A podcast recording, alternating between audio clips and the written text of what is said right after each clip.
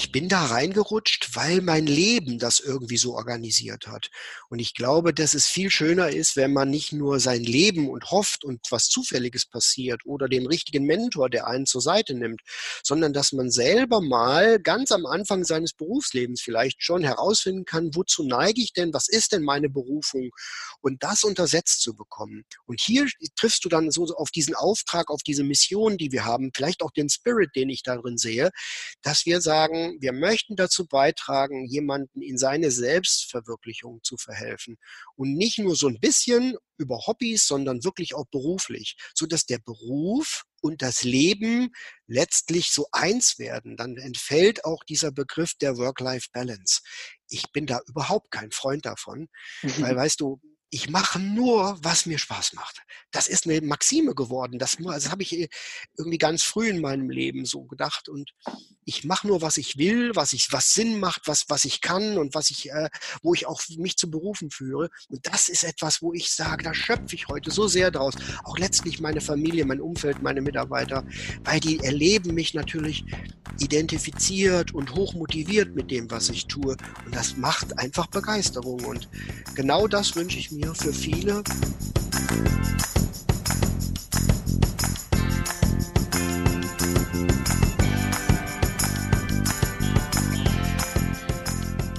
Hi Freunde, mein Name ist Dominik Hoffmann und im Was Hellen tun Podcast spreche ich mit spannenden Menschen über ihren ganz persönlichen Weg, über selbstbestimmtes Handeln und Mut. Wir diskutieren darüber, wie ihnen die digitalen Möglichkeiten geholfen haben und wie sie sie weiterhin nutzen. Das mache ich, damit wir von ihnen lernen.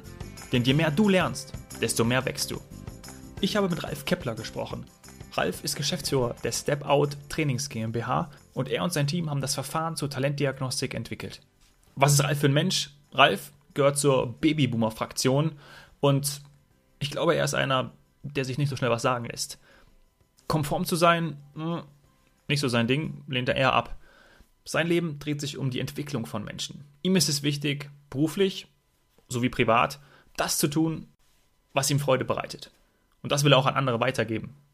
Tiefe psychologische Forschung und wie gesagt, er hat eine unfassbare Menschenkenntnis, haben Ralf und das Team von der Talentdiagnostik zu den aktuellsten Ansätzen geführt, die Menschen dazu verhelfen, sich selber besser zu kennen und auch zu lernen, beziehungsweise eine sehr tiefgehende, neutrale Diagnostik des eigenen Talents zu erleben. Drei Jahre haben sie daran entwickelt. Seit Anfang des Jahres steht der Algorithmus und das Diagnostikverfahren wird eingesetzt. Und die Resultate sind für Unternehmen, für Mitarbeiter, für jeden Menschen einfach bahnbrechend. Du erhältst darin vielfältigste Möglichkeiten, im Bezug darauf Orientierung zu deiner eigenen persönlichen Ausrichtung zu erhalten. Gerade weil es darum geht, die Stärken zu stärken. Wie funktioniert das Ganze? KI-gestützt steht ein Pool aus 980 Fragen zur Verfügung, die entsprechend deine Antworten im Online-Diagnostikverfahren ausgespielt werden. Also hoch individuell. Diverse Unternehmen setzen jetzt die Talentdiagnostik ein, um eben diese individuellen Einsatzmöglichkeiten für ihre Mitarbeiter zu eruieren. Und das bringt natürlich extrem was. Es gibt, glaube ich, viele Persönlichkeitstests, die bestimmt ihre Daseinsberechtigung haben, aber die Talentdiagnostik ist für mich auf dem Gebiet das Beste, was ich bisher kennengelernt habe. Da schau dir das Ganze unbedingt an auf www.talentdiagnostik.de. Mach den Test selber, schlag ihn deinem Chef vor. Wenn du selber Chef bist, mach ihn mit deinen Mitarbeitern, geh zur Personalabteilung, dass du es unbedingt durchführen möchtest. Du wirst erfahren in dem Gespräch, warum. Ralf, im Podcast sprechen wir ja sehr häufig über Zusammenhänge und Themen, die das Buzzword New Work betreffen. New Work ist, glaube ich, auch einer deiner Lieblingsbegriffe, die du verwendest. Was verstehst du darunter? Mhm. Ich glaube, New Work ist mehr äh, als ein Begriff, mehr eine Geisteshaltung. Ähm, ich glaube, eine Geisteshaltung, die sich immer mehr durchsetzen wird, in dem Zuge, wie sich die Generation Z und Generation Y auch im Markt tatsächlich etabliert. Im Markt meine ich damit ähm, so in den, in den obersten Heeresleitungen. Da findet im Moment ein totaler Wechsel des Denkens statt. New Work ist ja eher so eine Art, dass man auf Vertrauen basiert, aber von überall Zugriff auf das nimmt, was man tatsächlich erreichen will. also arbeiten, sich zu inkludieren, sich auch zu involvieren, aber ohne festen Arbeitsplatz und immer so einer, so einer Leitplanke folgend. Und ich glaube, dass der Zeitgeist, den wir auch benötigen, dahin laufen muss, zwangsläufig. Für mich ist auch New Work nicht begrenzt auf die Mitarbeit, sondern auch auf die Führung äh, auszudehnen. Und zwar, ich bin so ein bisschen, ähm, da sagen wir mal, kritisch unterwegs. Manchmal sage ich, ähm, Führung muss es nicht mehr geben.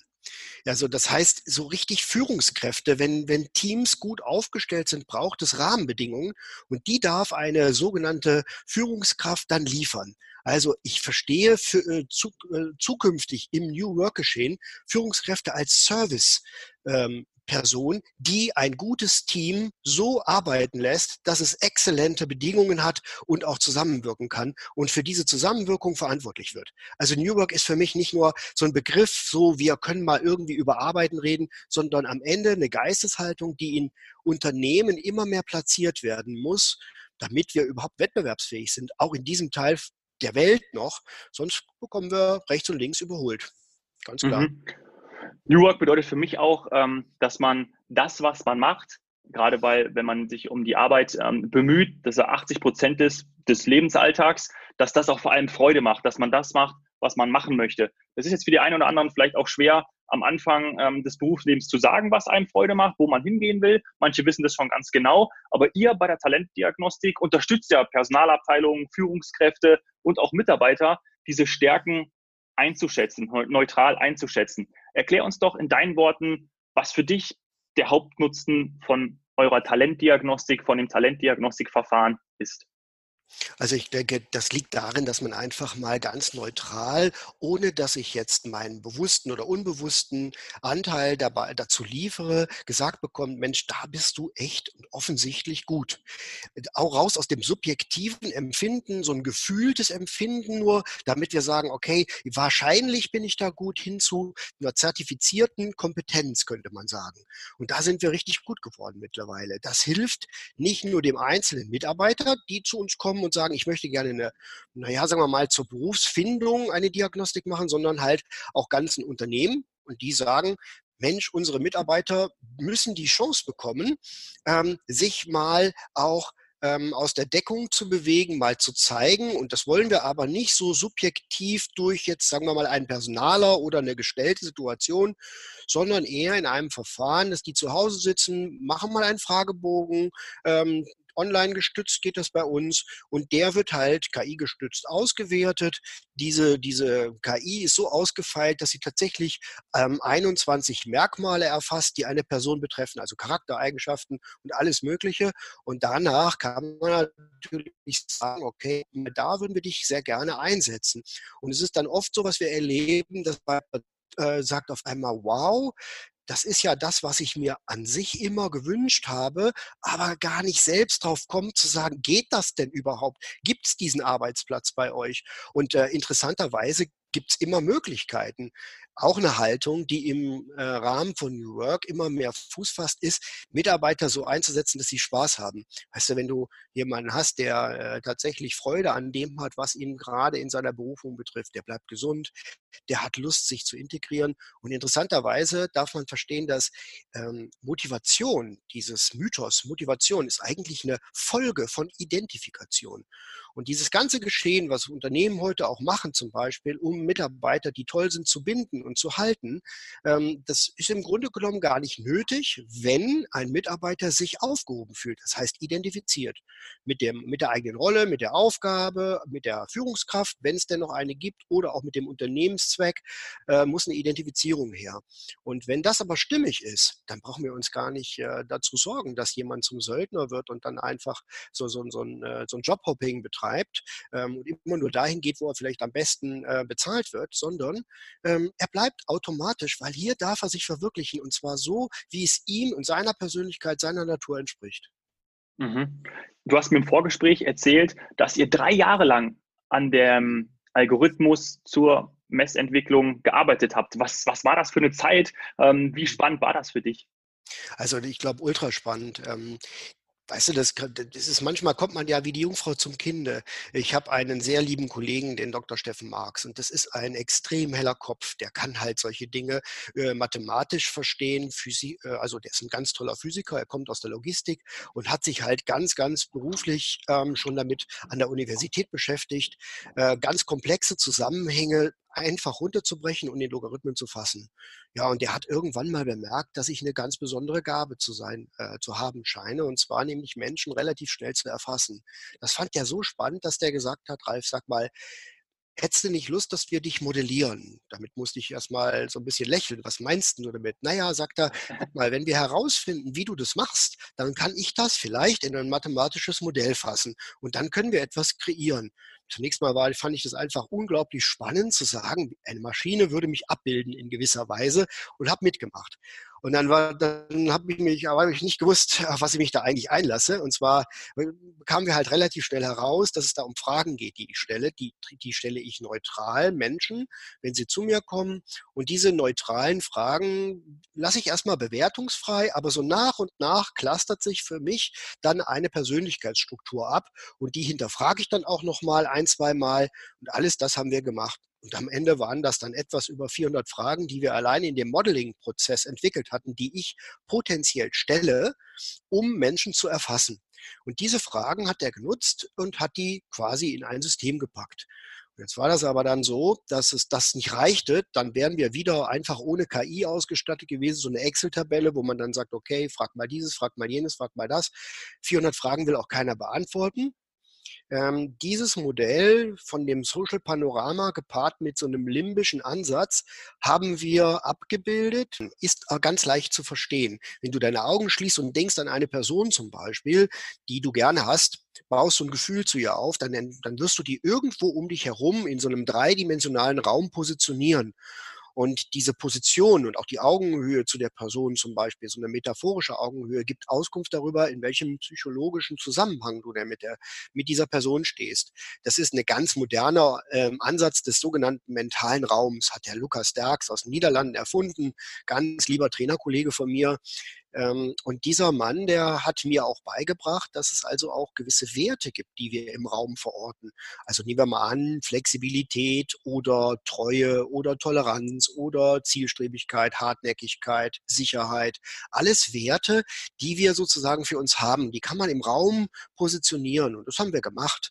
Da haben wir einfach zehn Leute benutzt, mal erst zunächst äh, gesagt, du hör mal, stell dich mal in die Mitte dieses großen Raums, also du musst dir vorstellen, ringsrum ist richtig Platz, haben denen so etwas wie eine Karte in die Hand gegeben, wo Toleranz drauf steht und haben mal überlegt, denk mal an eine Situation, wo du sehr tolerant ähm, mit deiner Umgebung umgeben, also dich umgeben hast.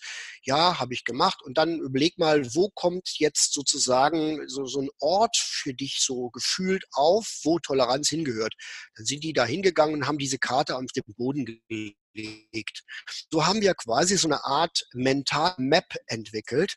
Und diese mentale Map ist quasi dem Algorithmus als Grundlage geliefert worden. Und da haben wir einen unglaublichen entscheidenden Schritt nach vorne gemacht, als es uns gelungen ist, diese Map quasi mathematisch abzubilden und ihnen auch noch die dritte Dimension hinzuzunehmen, nämlich zu sagen, okay, die liegt nicht nur einfach im Raum um dieser, dieser Werttoleranz, sondern man kann dann dem sogar so äh, noch eine Art Wertigkeit hinzufügen, dass man sagt, auf einer Skala von 0 bis 10, wo 10 maximal ist und 10 bei, sagen wir mal, zwei Meter Höhe, wie wertvoll ist dir zum Beispiel jetzt Toleranz? Und dann hat er gesagt, na ja, dann würde ich das bei 1,40 Meter ansehen, dann haben wir das eingegeben und so geht sozusagen der Algorithmus mit einer Lokalisierung von Werten im Raum, einem mentalen Raum um und ähm, ja auch noch eine Gewichtung, eine Bewertung der persönlichen Ausrichtung. Und ähm, da ist uns dann der Durchbruch gelungen. Also es waren drei Jahre, die nötig waren und die intensive einmal Programmierarbeit, mathematische Arbeit, Verstehensarbeit, hinter, dahinter blicken äh, war. Und dann kam natürlich auch erstmal die Phase, dass wir sagen, wir mussten das Ganze ja auch validieren und reliabilitieren. Das heißt, so verlässlich machen und feststellen, messen wir denn überhaupt das, was wir messen wollen? Und, und äh, am Ende ist es so, dass das natürlich von jemandem auch ähm, akzeptiert werden muss. Das heißt, Nehmen wir mal an, ich glaube, du erinnerst dich, du hast mal so einen Test gemacht bei uns, nur mal so zum Einstieg. Ähm, am Ende muss ja jemand sagen, hey, hinter dem Ergebnis kann ich dahinter stehen. Auf einer Skala von 0 bis 100 hatte ich dich gefragt, wie gut denkst du, trifft das? Ja, was war so dein Eindruck? Ich habe 90 gesagt, weil das äh, wirklich sehr, sehr zutreffend war. Mhm. Und das ist das, was wir dringend benötigen dann als Feedback für den Algorithmus, zu sagen, du hör mal, hier lieber Algorithmus, hast ganz gut gerechnet, da sagt jemand mit 90 Prozent der Wahrscheinlichkeit ist sozusagen das Ergebnis, was dir ausgewiesen wurde, also 21 Merkmale, die wir dir offeriert haben, ähm, quasi richtig. Und mhm. dadurch lernt er, bekommt sein Feedback und wird praktisch immer besser. Und wenn man mal so ein bisschen in den Vergleich geht, es gibt ja Talentdiagnostiken oder nicht, also Talentdiagnosen, die heißen dann anders, DISC, MBTI, äh, BIP, ähm, alle möglichen Standardverfahren, die gibt es. Und weißt du, das sind statische Verfahren. Ähm, mhm. Da gibt es ein bisschen ein Problem damit, dass die Fragen letztlich immer gleich sind. Die sind vorher einsehbar. Man kann das also quasi auch manipulieren in einer gewissen Richtung, wenn man so möchte. Das ist bei uns einfach nicht möglich, weil wir 980 Fragen im System hinterlegt haben. Der Algorithmus kann sich da ganz frei draus bedienen und verifiziert auch dich als Persönlichkeit auf dem Weg der Befragung, die circa 30, 35 Minuten dauert praktisch nochmal auf dem Weg. Machst also quasi wie gefühlt zwei Tests, bekommst am Ende aber nur einen äh, zu sehen und das ist schon eine Verifizierung der eigenen Aussage, die hat dann schon stattgefunden. Mhm. Das ist der mhm. Grund, warum du so ab und zu das Gefühl hattest, hey, der, das habe ich doch eben schon mal so ähnlich beantwortet. Ne? Ähm, und das ist dann so eine, so eine Verifizierung deiner eigenen äh, Aussage, wenn du so möchtest. Mhm. Ja, das Ganze sehr komplex, letztlich und Zeit gebraucht. Wir haben etliche Partner ins Boot nehmen müssen, also Unternehmen, die gesagt haben, hey, wir stellen uns zur Verfügung und unsere Mitarbeiter machen mit. Äh, testet das mal mit uns. Wir geben euch Feedback. Wir können das dann mal eine Zeit lang kostenfrei verwenden für unsere Zwecke. Und so gab es dann immer so Feedbackschleifen und alles, das braucht ja seine Zeit. Und da sind die drei Jahre ins Land gegangen. Und am äh, 4.2. dieses Jahr sind wir sozusagen so scharf gegangen mit dem System, dass wir sagen, das ist jetzt so stabil, so valide, dass wir sagen, das ist prima und das kann man einsetzen und da braucht man jetzt keinen Kopf mehr zerbrechen. Das Ding funktioniert. Ja, ich finde es auch absolute Weltklasse. Ich habe, ähm, ich glaube, 35 bis 40 Minuten gebraucht. Ähm, die Fragen zu beantworten, die mir dann auch äh, bei, auf Basis meiner ähm, Antworten die KI dann ausgespielt hat. Und das Auswertungsergebnis, das wir auch zusammen durchgegangen sind, zeigt dann ein Jobprofil, Eigenschaften, ähm, emotionale Kompetenz und auch logische Kompetenz. Da geht man dann in die Felder rein. Ähm, das wollen wir jetzt gar nicht machen. Ähm, mhm. das ist äh, sicherlich super interessant, ähm, aber ich würde super gerne nochmal darüber ähm, sprechen, was denn ähm, eure Mission ist. Also warum wolltet ihr das? Also wir haben über die Themen New Work gesprochen, da sollte sich was verändern. Gerade der Arbeitsmarkt schreit ja auch irgendwie nach einem Update und nach Flexibilisierung ähm, und dass doch bitte auch die Menschen ähm, den Job machen, für den sie geschaffen sind und nicht ähm, den, den sie davor gesetzt bekommen. Ist das so? Kann man das als so eine kleine Mission ähm, von euch auch beschreiben, dass ihr da auch was verändern wollt? Ja, ich glaube, das ist gar nicht nur eine kleine Mission, sondern das ist mein Auftrag. Weißt du, ich bin Babyboomer-Generation und ähm, was, was unsere, unsere Realität war damals, dass ich nicht, dass es ging für mich nicht darum, äh, eine Lehrstelle quasi auszusuchen, die ich mal nach meiner Schulzeit zunächst mal ähm, aufgenommen habe, sondern ich war froh, dass ich eine bekam. Es gab einfach unglaublich viele Kinder und die haben sich alle bemüht, Jugendliche, die haben sich bemüht. Und damals bin ich so ein bisschen in meinen ursprünglichen Ausbildungsberuf, das ist der Modellbauer, das ist ein Gießereiberuf, hineingerutscht und bin dann in der Industrie gewesen und gelandet. Und da habe ich natürlich dann relativ schnell gemerkt, oi, oi, oi, oi, ist das eigentlich das, was du machen willst? Und ähm, ich bin dann dabei geblieben, so wie man dann so die Jungfrau zum Kinde. Und dann ist es so, dass ich dann die Gießereitechnik entdeckt habe, habe dann mal im Ausland gearbeitet, in England ähm, gearbeitet, in diesem Beruf als Patternmaker. Und dann bin ich zurückgekommen und habe erst mein Studium zum Gießereiingenieur aufgenommen. Aber lange Rede, kurzer Sinn, mein Werdegang war so, dass ich äh, gedacht habe, ähm, ich bin da reingerutscht, weil mein Leben das irgendwie so organisiert hat. Und ich glaube, dass es viel schöner ist, wenn man nicht nur sein Leben und hofft und was Zufälliges passiert oder den richtigen Mentor, der einen zur Seite nimmt, sondern dass man selber mal ganz am Anfang seines Berufslebens vielleicht schon herausfinden kann, wozu neige ich denn, was ist denn meine Berufung und das untersetzt zu bekommen. Und hier triffst du dann so auf diesen Auftrag, auf diese Mission, die wir haben, vielleicht auch den Spirit, den ich darin sehe, dass wir sagen, sagen, wir möchten dazu beitragen, jemanden in seine Selbstverwirklichung zu verhelfen. Und nicht nur so ein bisschen über Hobbys, sondern wirklich auch beruflich, so dass der Beruf und das Leben letztlich so eins werden, dann entfällt auch dieser Begriff der Work-Life-Balance. Ich bin da überhaupt kein Freund davon, weil weißt du, ich mache nur, was mir Spaß macht. Das ist eine Maxime geworden. Das, das habe ich äh, irgendwie ganz früh in meinem Leben so gedacht. Und ich mache nur, was ich will, was ich, was Sinn macht, was, was ich kann und was ich, äh, wo ich auch mich zu Berufen führe. Und das ist etwas, wo ich sage, da schöpfe ich heute so sehr draus. Auch letztlich meine Familie, mein Umfeld, meine Mitarbeiter, weil die erleben mich natürlich identifiziert und hoch motiviert mit dem, was ich tue. Und das macht einfach Begeisterung. Und genau das wünsche ich mir für viele. Ich habe auch den Eindruck, dass du ganz gut gefunden hast, was du sozusagen machen willst. Und da merkst du ja selber, ähm, wie toll das ist, etwas machen zu dürfen, gefühlt, was einen ernährt, was einen auch irgendwie Spaß macht. Und genau das ist, was man machen will. Mhm, absolut. Und das war ja auch mal anders. Und vor allen Dingen äh, finde ich es so toll, dass dann auch mit einem unterstützten Verfahren wie die Talentdiagnostik äh, das jetzt noch viel besser kann als Persönlichkeitstest, ähm, die ich dann auch gemacht habe, um festzustellen, wo meine Stärken liegen, damit ich dann auch sehen kann, was ich machen möchte, wo mir Freude liegt, durch das Austesten, durch Reingehen und dann kommt man da auch hin. Und das ist wirklich auch ähm, eine schöne Botschaft äh, für euch, liebe Zuhörer, ähm, äh, deshalb unterstütze ich euch, macht ähm, solche Tests, schaut euch die Talentdiagnostik vor allem an. Ähm, das ist wirklich das Beste, was ich, was ich auf dem Gebiet ähm, gesehen habe. Aber ich möchte auch nochmal auf einen Punkt zu sprechen kommen, äh, lieber Ralf. Und zwar mhm. fängt das Ganze ja schon früher an. Also vor allem beim Schul- und, und Lernsystem. Also da sollten wir ja irgendwie, wahrscheinlich brennt dir da das, das Herz, wenn du, wenn du siehst, was da aktuell abgeht. Da, da brauchen wir ähm, viel mehr Veränderungen und, und neue Methoden. Ja, du hast mich am Anfang nach New, New Work gefragt und ähm, das geht ja völlig am Schulsystem im Moment vorbei. PISA zwingt die, äh, die Schulen dazu, ähm, irgendwie immer besser zu werden, aber eigentlich besser zu werden in dem, was nicht mehr wirklich nützlich ist. Also was meine ich damit?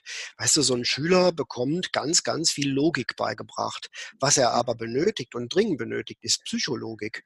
Weißt du, so vor zehn Jahren hätte ich dir gesagt, na ja, wir müssen aufpassen, weil zum Beispiel alles, was Logik ist, das können die Chinesen besser. Das werden die irgendwann, werden die uns den Rang ablaufen. Da sind die hm. einfach emsiger, da sind die, die sind mehr emsiger und die sind auch so ehrgeiziger, könnte man noch sagen. Ähm, heute sage ich dir, die sind schon die haben uns schon überholt, was das anbelangt. Und wir sind aber nicht drauf äh, eingestiegen, wirklich unser Rechtshirn, also alles das, was bildhaft ist, was kreativ ist, was Ideen abbildet, weiter zu kultivieren, sondern wir belassen unsere Schüler in einem Schulsystem, wo sie förmlich mit, mit Deutsch und, und Mathematik und äh, all diesen äh, Sachen in einer Größenordnung Kontakt bekommen. Ähm, und dorthin werden sie getriezt. Ähm, aber brauchen wir das noch? Weißt du, ich bin Ingenieur, das hast du rausgehört, wenn ich ganz mhm. ehrlich bin. Ich habe hohe Mathematik gelernt. Ich habe wirklich, der Herr Professor Dr. Braun-Angott war damals das war unser, unser, ja, unser Papst, wenn du so willst, der Mathematikprofessor. Äh, Aber ich habe nie mehr gebraucht als Plus, Minus, Mal und geteilt und eine Prozenttaste in meinem Ingenieurleben. Und ähm, die Frage ist für mich, jetzt mal ganz ehrlich, Spracherkennungsprogramme heute, die können unglaublich gut Rechtschreibung. Warum müssen wir das den Schülern so tief beibringen? Es wird eine Zeit geben, noch fünf bis zehn Jahre, da sprechen wir alles, was wir schreiben wollen, einfach in den Raum und dann ist das irgendwo notiert. Und es ist nicht, ähm, nicht, an uns jetzt nur so, so Rechtschreibregeln zu haben, damit man handschriftlich irgendwas macht. Alles das zeigt dir, wir kommen eigentlich hinter der notwendigen Digitalisierung nicht hinterher. Das Schulsystem müsste die Schüler äh, sozusagen konfrontieren mit Lösungsorientierung. Passt mal auf, folgendes Phänomen habt ihr, das und das müssen wir machen. Wie kriegt ihr jetzt raus, wie man da den richtigen Ansatz liefert? Also quasi so eine Art lernendes, ähm, ja, vielleicht so ein intuitives lernendes Miteinander. Ist ganz anders aufgebaut, als heute quasi die Schulen funktionieren. Ich will dir ein Beispiel liefern aus meiner jüngsten Vergangenheit. Ich habe so eine tolle Bonustochter, äh, die Lotta. Und die Lotta, die hat eine Lehrerin und die hat vor uns gesessen und die hat dann den Satz geäußert, Herr Kepler, bitte nehmen Sie zur Kenntnis, wenn ich ein Heft eines Schülers sehe, dann weiß ich, was für ein Mensch vor mir sitzt. Ich, ich habe die Augen geschlossen, musste ganz tief Luft holen und habe gesagt, das kann doch jetzt nicht Ihr Ernst sein, dass Sie anhand eines Heftes und wie es geführt wird, den Menschen versuchen zu erklären. Das ist, also Dominik, da, da, da stellt sich mir wirklich die Nackenhaare auf. Und daran erkennst du aber, wie die Welt funktioniert in den Schulen.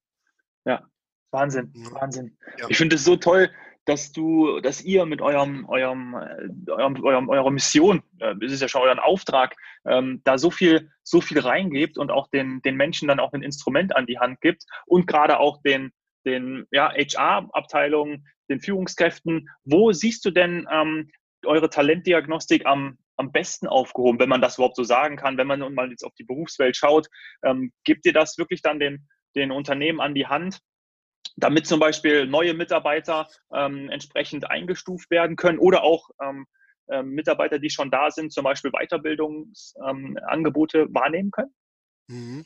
Also am Anfang ähm, waren das so, dass die Personaler oder auch HR-Leute das Gefühl hatten, die Talentdiagnostik ist nur dazu da, irgendwie jemanden einzustellen oder nicht einzustellen. Ja. Ich glaube, die Frage stellt sich nicht mehr. Unternehmen sind mittlerweile so weit, dass sie einstellen, wer sich ihnen anbietet. Das heißt, die haben diese, diese, diese Fachlücke, äh, die an, an Fachkompetenz sozusagen, die entsteht, zwingt quasi dazu, auch zu nehmen, wer sich anbietet. Müssen wir mal ganz einfach so sehen. Ja. Ähm, Jetzt ist es aber so. Mangel, Mangel an Leitern etc. Exakt, genau. Und ähm, dazu, da ist dann herausgekommen, dass wir im Grunde genommen tatsächlich jemanden einstellen sollten und dann gerne aber herausfinden, was kann er denn am besten und wie setzen wir den am besten ein, um einfach auch so einen Onboarding-Prozess exakt und gut gelingen zu lassen. Das heißt, äh, so einen Mitarbeiter nicht nach zwei oder drei Monaten wieder zu entlassen, weil wir gedacht haben, da ist er für eingestellt, das soll er tun, aber er hat es gar nicht besser gewusst, was eigentlich auf ihn zukommt. Und siehe da, jetzt müssen wir ihn wieder entfernen. Äh, wir verbrennen dadurch Möglichkeiten und Ressourcen.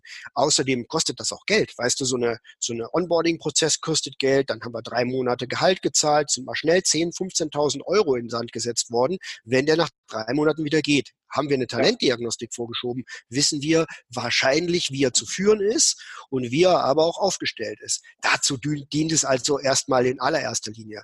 Und weißt du, was, wo, wo, was wir auch erleben, wo die Talentdiagnostik mittlerweile einen super Beitrag leistet, ist, wir haben ganz, ganz viele Mitarbeiter, die richtig gut sind aber die trauen sich nicht mal aus der Deckung und vor den Vorhang zu treten. Und ähm, das hat ganz viele Gründe. Ne? Das hat was mit Protektion zu tun und Compliance nach innen, nach außen und einer Protegierung auch, die in den Betrieben äh, bestehen. Ja.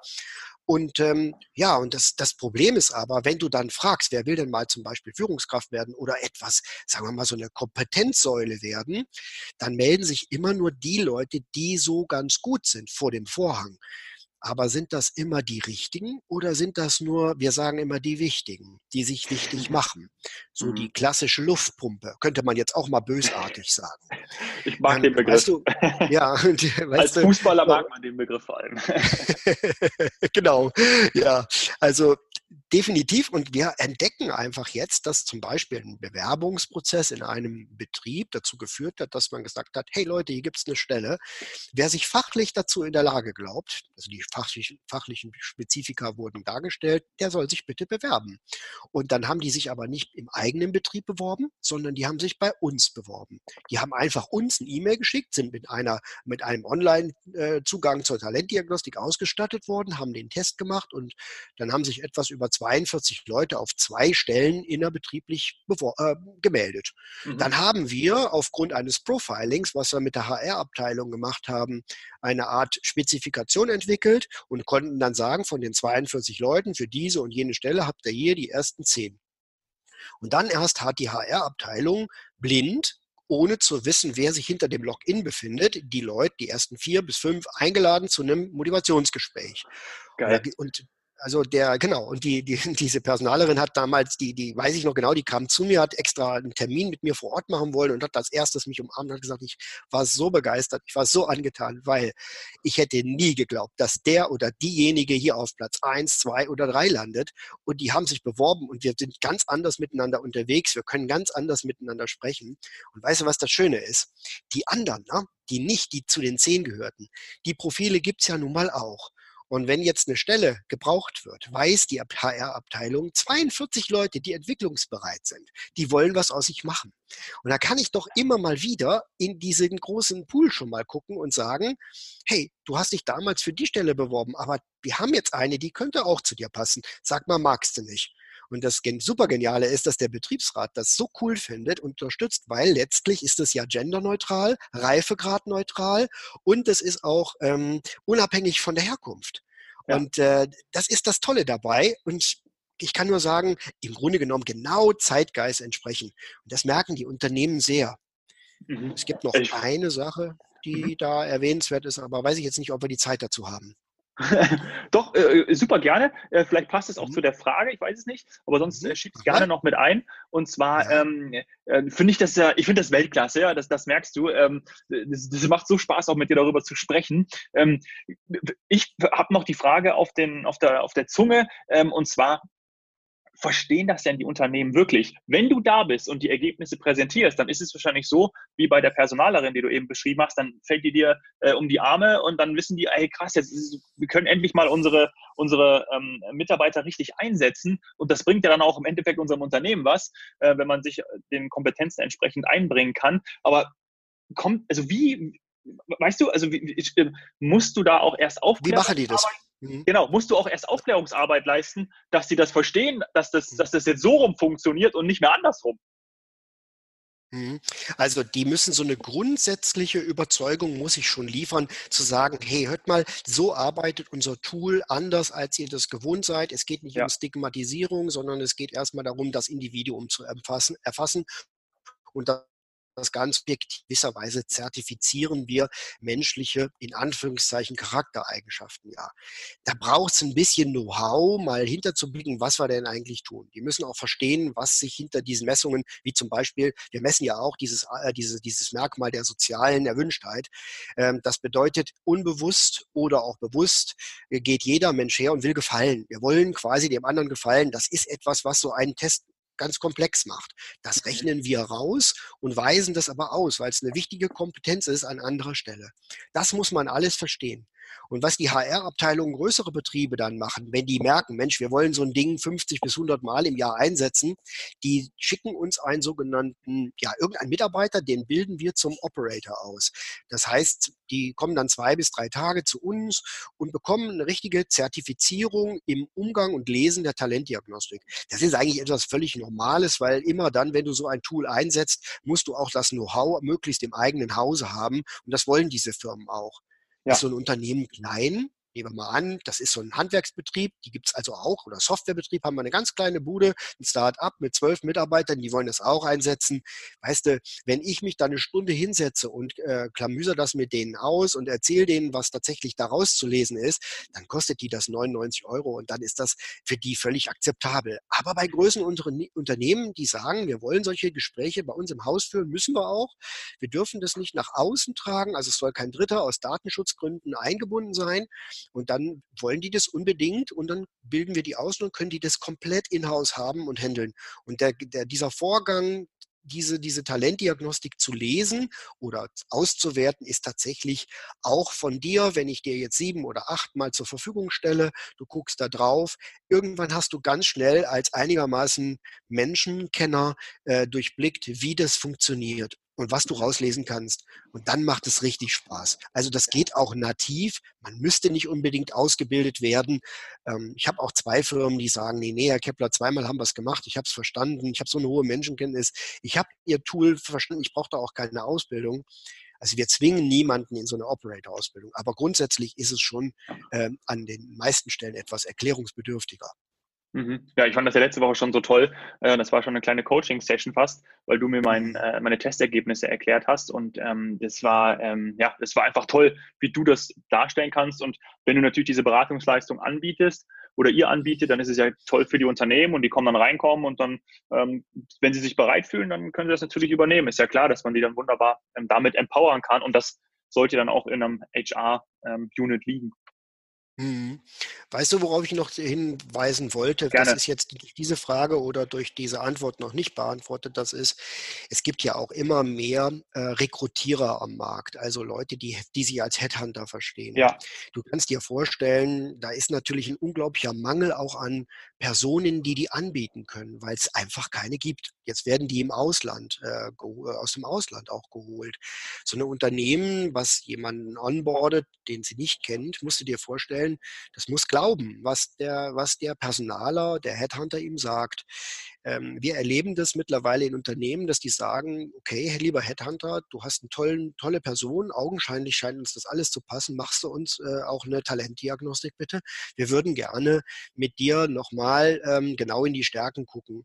Und die in allermeisten Fällen erklären sich die Kandidaten, aber auch der äh, HR ähm, äh, oder der, der Vermittler quasi dann bereit dazu. Und dann wird sozusagen auch wirklich das Gespräch über Gehälter, über ähm, auch die Art und Weise, wie dieser Mensch eingesetzt wird, nochmal in eine ganz andere Richtung gelenkt. Hier muss man aufpassen, es gibt auch ähm, Rekrutierungsunternehmen, Personal, Vermittler, die lehnen das natürlich ab, diese Talentdiagnostik für sich einzusetzen, weil sie macht den Mitarbeiter schon auch sehr durchsichtig. Und da ist es nicht einfach, dass man solche Leute dann anbietet.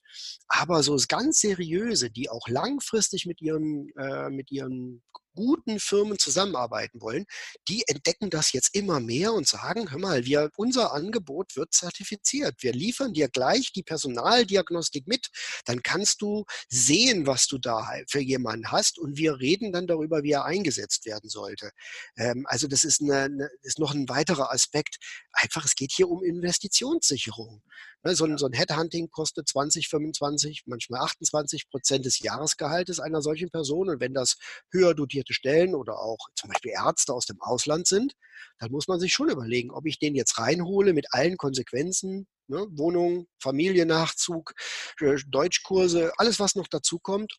Und dann sagen, hey, ist denn das auch menschlich jemand, der zu uns passt? Nicht nur fachlich. Und ähm, da liefern wir einen ganz, ganz entscheidenden Beitrag an einer oder anderen Stelle. Aha, ja, ich, also das ist, ähm, das ist richtig toll. Das ist, das ist wirklich, da, da steckt New Work drin. Ähm, und mhm. ähm, ich hoffe sehr, dass das ähm, viele, viele Unternehmen äh, noch mehr begreifen und sowas dann auch einsetzen, weil es für sie gut ist, für die Zukunft gut ist und auch vor allem für die Mitarbeiter.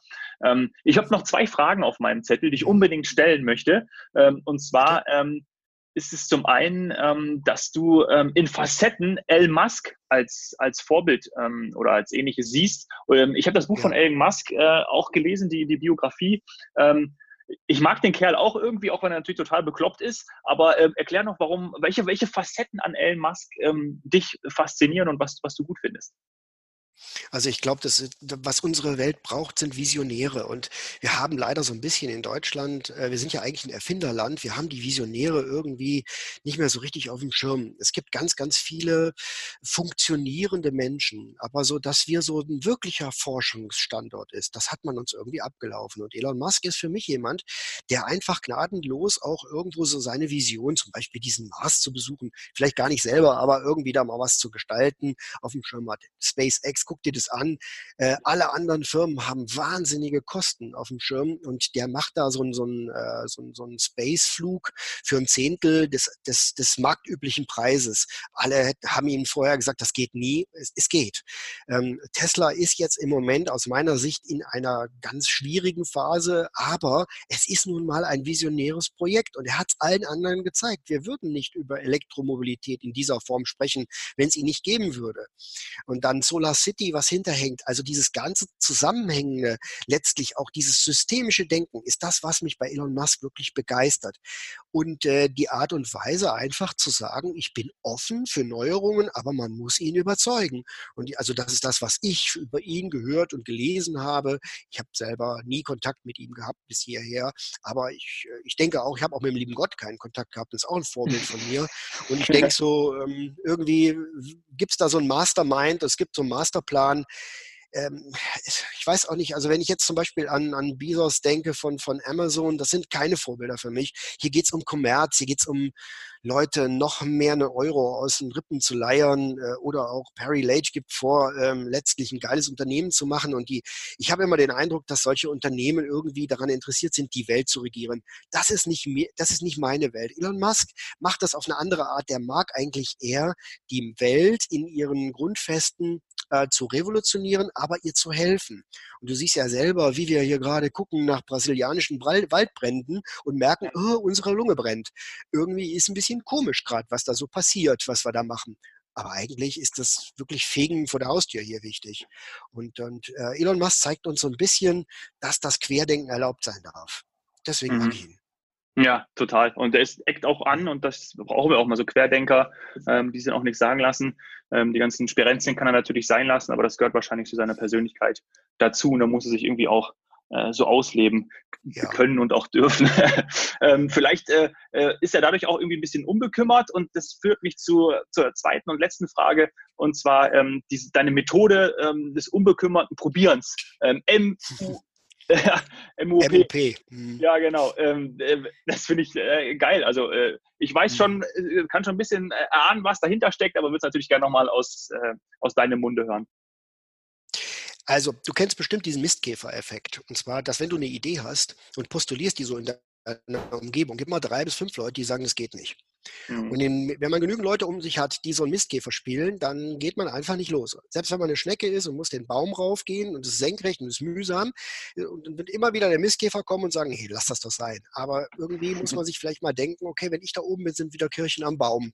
Und äh, dieser, dieser, dieser kleine Aspekt sozusagen ähm, hat mich dazu geführt, dass es nicht nur Mut braucht. Mut, da bin ich recht gut ausgestattet. Ich bin wirklich jemand, der ganz mutig an etwas rangeht. Aber es braucht auch so eine unbekümmerte Herangehensweise. Dieses Unvoreingenommene. Einfach, wir probieren das jetzt mal. Ich glaube, das sind so Herangehensweisen, die, die vielleicht auch Leonardo da Vinci ausgezeichnet haben. Weil es einfach das noch nicht gab, konnte man auch frei agieren. Und ich finde, die Methode unbekümmerten Probierens, bei mir MUP, MUP äh, abgekürzt, ist ein unglaublich starker Generator von Möglichkeiten. Ähm, weil wir oft, wenn wir etwas starten, nicht wissen, wohin es führt, aber sich nur immer auszudenken, welche Konsequenzen hat das denn jetzt alles, hält uns davon ab, unsere Ideen umzusetzen. Und klar müssen wir aufpassen, dass wir nicht betriebsblind werden. So eine Scheuklappengeschichte, die empfehle ich niemandem. Nur wenn wir uns von vornherein restriktieren, dann erreichen wir immer nur das Minimale, nicht das, was möglich ist. Also ich glaube, Hermann Hesse hat gesagt, du musst das Unmögliche probieren, um sozusagen das Mögliche zu erreichen. Das steckt so ein bisschen im Kern meiner MUP-Methode und die mhm. propagiere ich hier in meinem äh, Kollegenkreis, in meinem Mitarbeiterkreis, aber auch mit meinen Auszubildenden, die in meinen in, in entsprechenden Kundschaften und so weiter, sage ich, Mensch, lasst uns das mal probieren. MUP ist hier der richtige, äh, die richtige Empfehlung. Und dann sind die oft erstaunt, das hätten wir nie geglaubt. Ich hätte nie geglaubt, dass die Talentdiagnostik dermal, dermaßen tief äh, funktioniert. Und weißt du, ich, ich bin nicht mehr Benchmark, äh, wenn es darum geht, meine Fähigkeit zu propagieren. Die Talentdiagnostik hat mich überholt. Ich bin einfach nicht mehr so gut wie die Talentdiagnostik. Und das ist einfach großartig, wenn ich mir überlege, dass das eine Kompetenz war.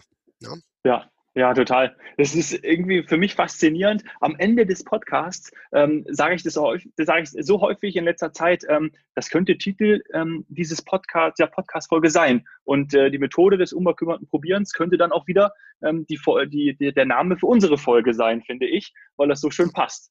Ja. Können wir gerne nochmal einen weiteren darüber machen. Auf jeden Fall. Mhm. ja.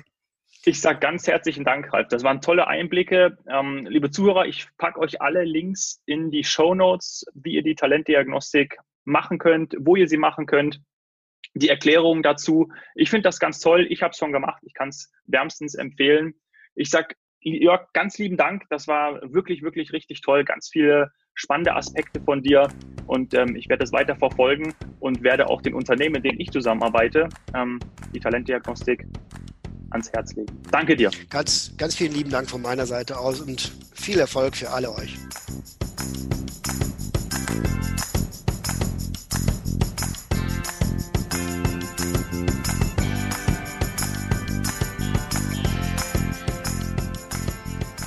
So, ähm, ich fand das Gespräch super gut. Ralf hat mich extrem beeindruckt, auch schon im Vorgespräch. Er füllt wirklich diese Geisteshaltung New Work mitleben, wie ich es selten erlebt habe. Wunderbare Persönlichkeit. Was nimmst du aus dem Gespräch mit Ralf mit? Was habe ich mitgenommen? Führung wird in modernen Arbeitsverhältnissen mehr zu ja, einer Art Service-Dienstleistung. Klingt für mich gut. Es geht eben um Selbstverwirklichung.